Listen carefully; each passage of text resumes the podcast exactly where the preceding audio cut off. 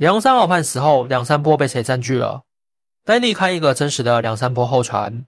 在《水浒传》的故事里，梁山泊是一群英雄好汉的聚集地，他们在这里抗击压迫，成为了民间传说中的英雄。然而，随着故事的结束，梁山好汉逐渐消失于历史的长河。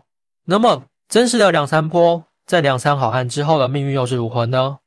梁山泊位于今天的山东省济宁市，历史上确实是一处重要的地理战略要地。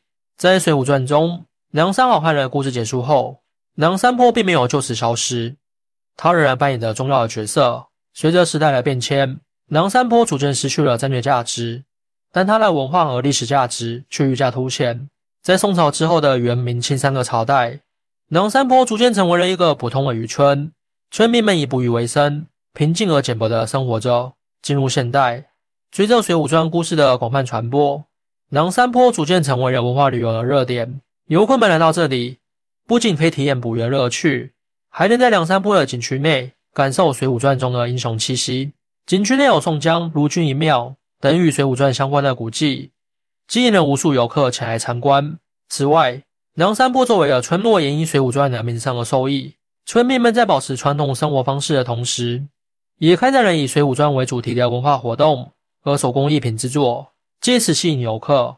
这些活动。不仅为村民们带来了经济上的收益，也让梁山泊的文化得以传承和发扬。在《水浒传》的英雄好汉被北宋招安之后，梁山泊并没有因此而陷入长久的沉寂。相反，这片曾经响彻江湖的地方，迎来了他的新主人，一个名叫张龙的渔民。张龙原是梁山泊附近的一个普通渔民，他生活在黄河流域，他的家族世代以捕鱼为生，渔网与船桨是他们家族的象征。他的水性不仅良好，而且有着几乎与生俱来的敏感。每当村里有人落水，他总是第一个跳下去救人。除了出色的水性，张龙对兵法也有着浓厚的兴趣。他果然在镇上的一家小铺里发现了一本兵法书籍。从那以后，他便像周罗模一样，每当有空，总是拿着那本书研读。他对书中的战术、布阵、攻守之道津津有味。他对水上作战的策略也有着独到的见解。他常常观察不同的船只在水面上的行进方式，推演如果在水面上进行战斗，应该如何布阵，如何利用水流和风向来取得优势。张龙的这些想法虽然没有在真正的战场上得到验证，但在村民人看来，这些都是难能可贵的智慧。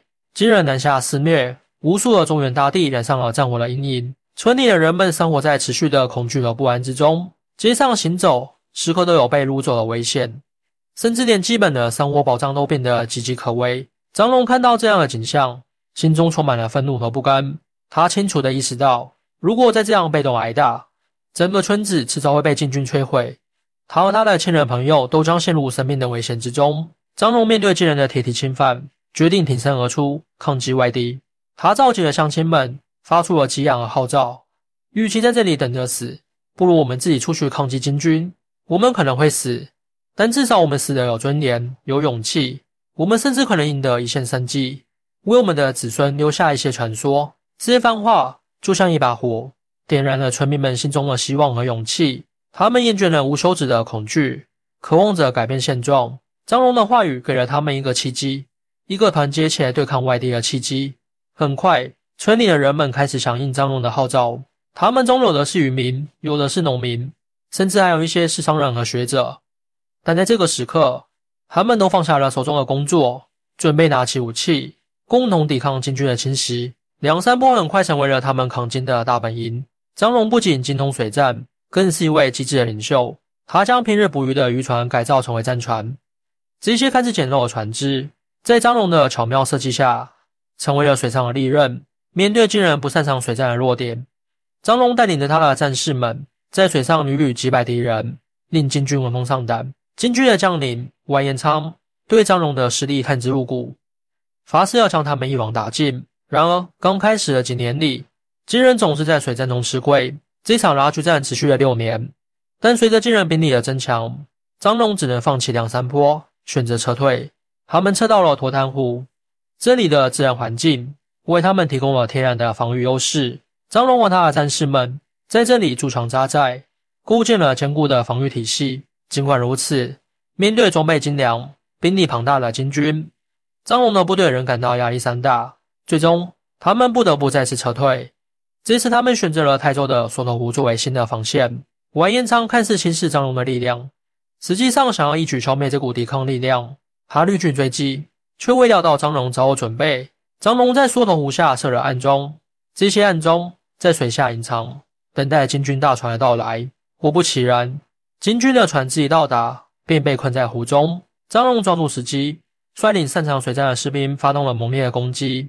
敌人在水战中显露出明显的弱点，一见局势不妙，便纷纷跳水逃生。然而，他们多数不会游泳，很快在湖水中溺亡。在宋金战争的漩涡中，张龙以其卓越的水战能力和对金军的连续击败，成为了一方英雄。他在缩头湖的那场胜利尤为显赫，使得金将完颜昌惨遭打败，甚至连其女婿也受到了金帐王庭的严惩。这场战役不仅在民间传为佳话，更引起了南宋朝廷的关注。当时的南宋虽然在政治上显得软弱。即使有岳飞这一忠臣在，也难以一己之力抵抗金兵。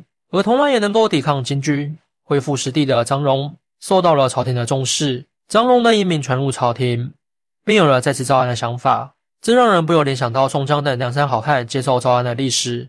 张荣的道路似乎也正走向这个方向。然而与梁山好汉的结局不同，张荣的一生并没有走向悲剧。南宋朝廷急需此类英勇之士，于是将张荣安排在了刘光世的麾下。虽然刘光世的名声不佳，但像张龙这样的将领，心中仍旧燃烧着收复北方失地的强烈愿望。张龙在刘光世麾下的日子，并不是一帆风顺。刘光世的军事指挥能力并不出众，常常使得张龙的才能无法得到充分发挥。但张龙仍然坚持自己的信念，一心想要为国家贡献力量。他在抗金过程中展现出了非凡的勇气和智慧，为南宋的抗金斗争做出了巨大的贡献。在张龙的领导下，他的部队多次在战场上取得显著成就，他的名字在南宋军中久负盛名。尽管南宋朝廷的内部有着种种纷争和矛盾，但张龙始终保持着忠诚和尽责，这使得他在朝廷中赢得了一定的信任和尊重。张龙的一生虽然充满了战火和艰辛，但他却有着不同于一般将领的结局。他的晚年并不悲惨，相反，他得到了一个相对平静和善终的晚年。他的生命故事成为了那个时代的一个传奇。激励着后人在艰难困苦中寻找希望和勇气。如今的梁山坡已不再是昔日好汉聚集的险地，但它仍然承载着深厚的文化底蕴，成为了连接过去与现在的文化桥梁。它见证了中国古代文学的魅力，也展示了文化遗产在现代社会中的新生。《水浒传》中的梁山好汉虽已不在，但梁山坡作为一个真实存在的地方，其历史和文化价值依然被人们所铭记。欢迎大家一起来讨论。您的支持是我更新的动力。更多精彩内容，请关注“伴你听书”。